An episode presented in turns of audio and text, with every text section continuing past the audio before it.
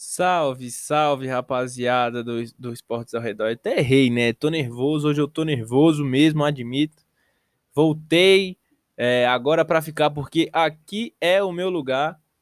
É, fazia muito tempo que eu não aparecia aqui, os podcasts e tal, mas é porque eu fiquei muito chateado com a qualidade de áudio do último e eu falei que só iria fazer outro quando melhorasse, não ia fazer nada ruim, nada minha boca, né? E hoje chegou a revolução para este canal de podcast.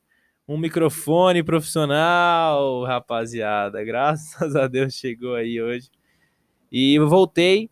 Tô muito empolgado, tem muita coisa pra gente falar. Final de NBA, UFC, esse mês de outubro tá sensacional, né? A volta do UFC pra Ilha da Luta. E hoje eu vou falar do UFC 254, a prévia, né, que eu vou fazer aqui do UFC 250, 254, que tem como evento principal Habib Nurmagomedov e Justin Gate. E rapaziada, para começar aqui esse podcast, é, eu tenho que avisar vocês que o UFC do sábado, dia 24, não vai ser no horário normal, tá? Ele vai começar às 3. Não, desculpa, o card principal vai começar às 3 horas.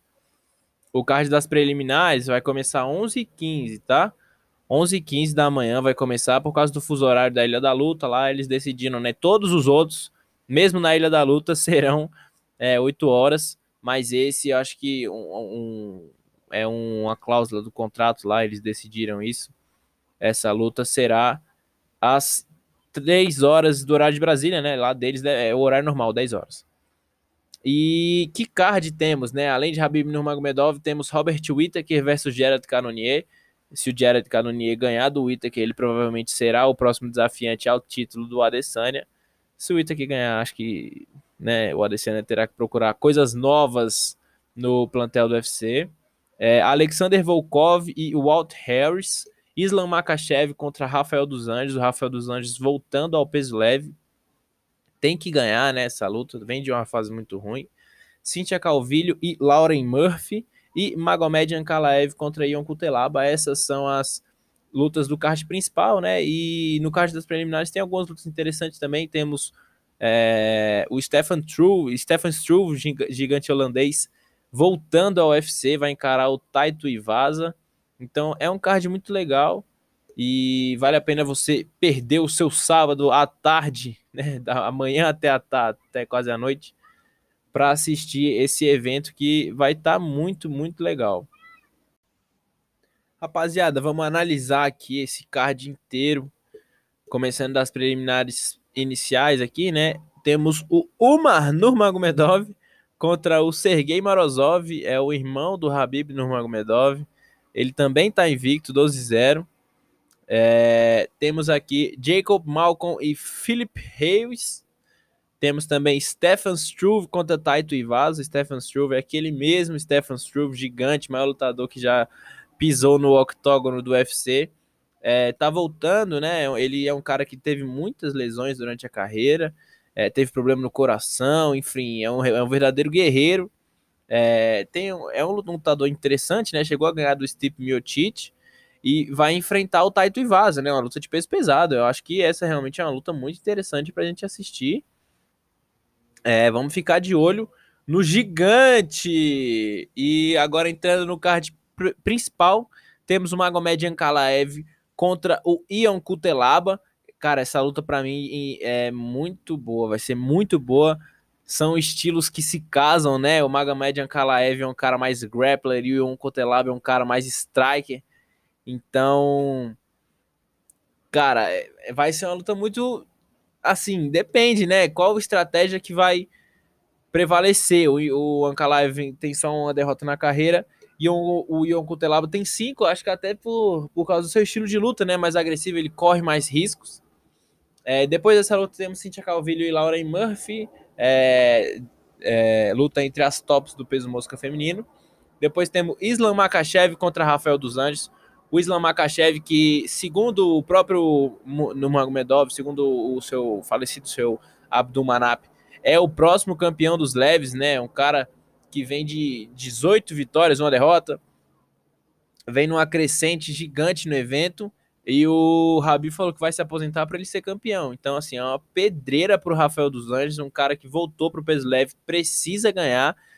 E, e, cara, ele é aquele cara que o, o Dana White realmente fala, né? Ele não nega a luta.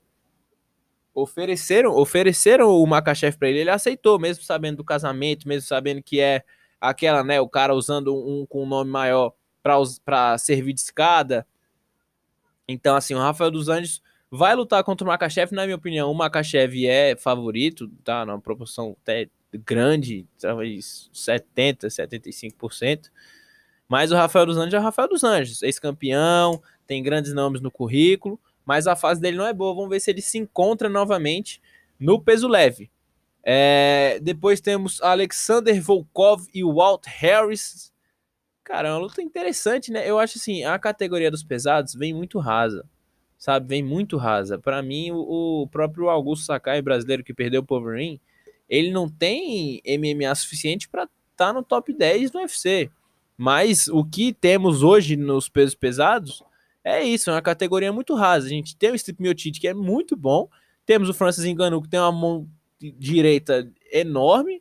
E aí a gente tem aqueles caras, né? Júnior Cigano, é, o próprio Overin, que são caras que eles estão ali no top 10, mas eles não vão, eles não têm a capacidade suficiente para é, voltar a disputar o título, voltar a ser campeão, mas não tem ninguém melhor do que eles que tá chegando. Então, assim, eles vão estar tá sempre no top 10, vão ganhar de um top, de um nono lugar, aí vão subir, aí vão pegar um top 5, um, é, um próprio Enganu vai perder, aí ganha de um, pega o Jairzinho, perde.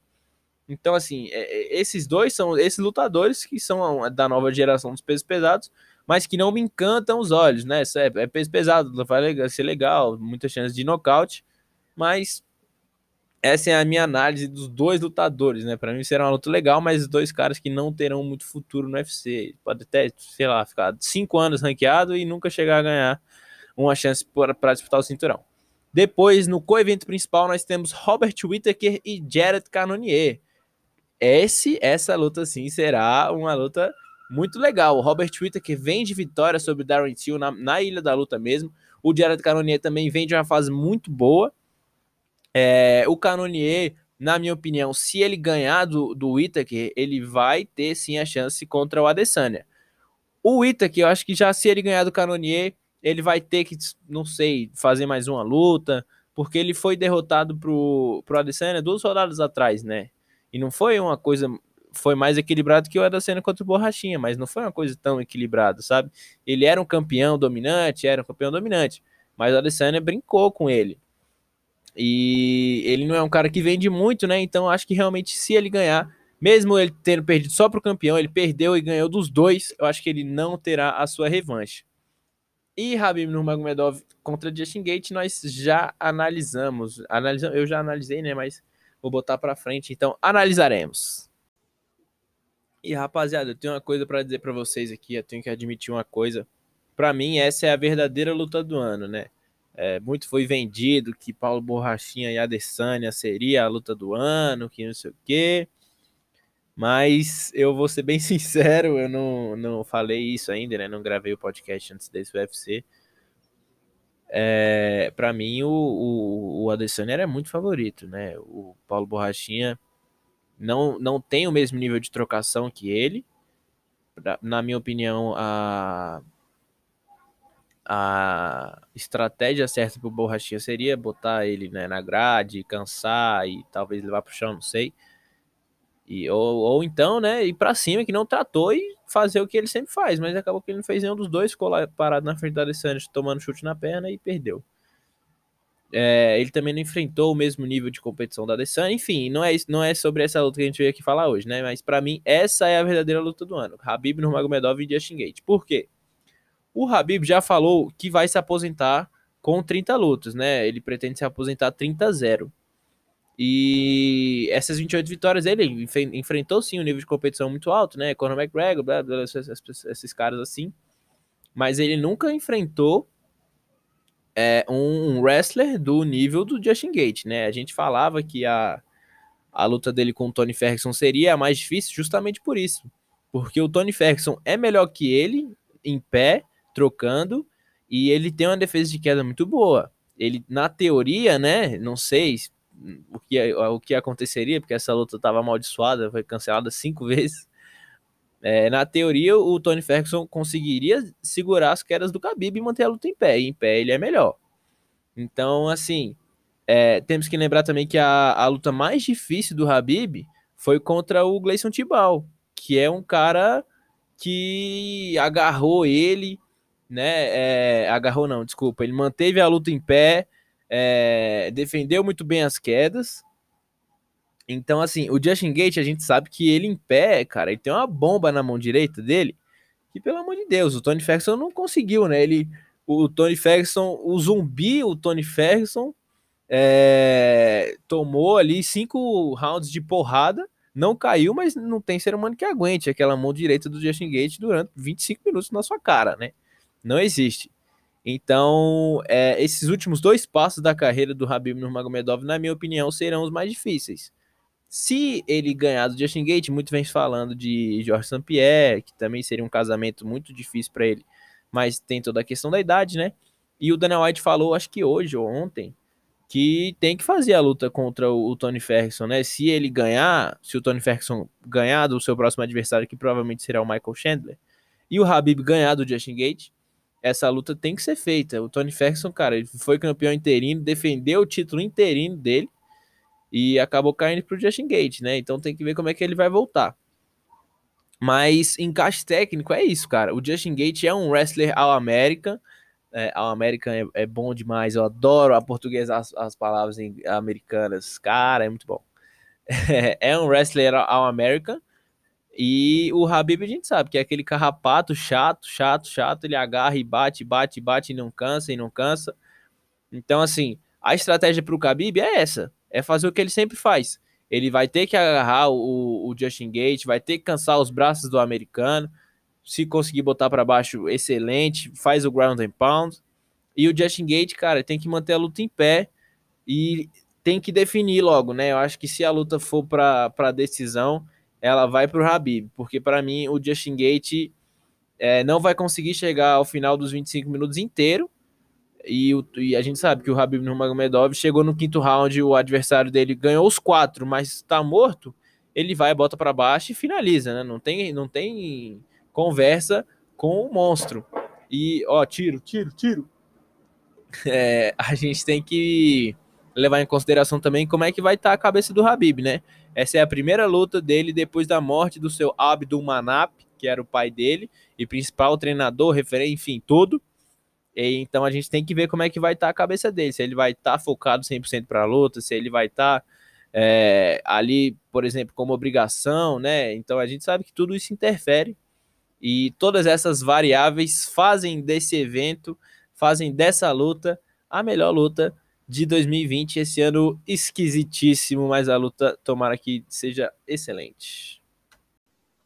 Então é isso, rapaziada. Espero que vocês tenham gostado do podcast de hoje. Lembrando que hoje é rodada dupla, tá? Falei do UFC 254, vou falar também das finais da NBA. Jogos 2 a 1 Lakers, hoje tem mais um, então eu espero soltar é, os dois podcasts antes do jogo. E, cara, eu fico muito feliz com essa volta. É, o microfone novo, a qualidade do áudio. Tudo por vocês, rapaziada. Tudo por vocês. Obrigado, valeu e até a próxima.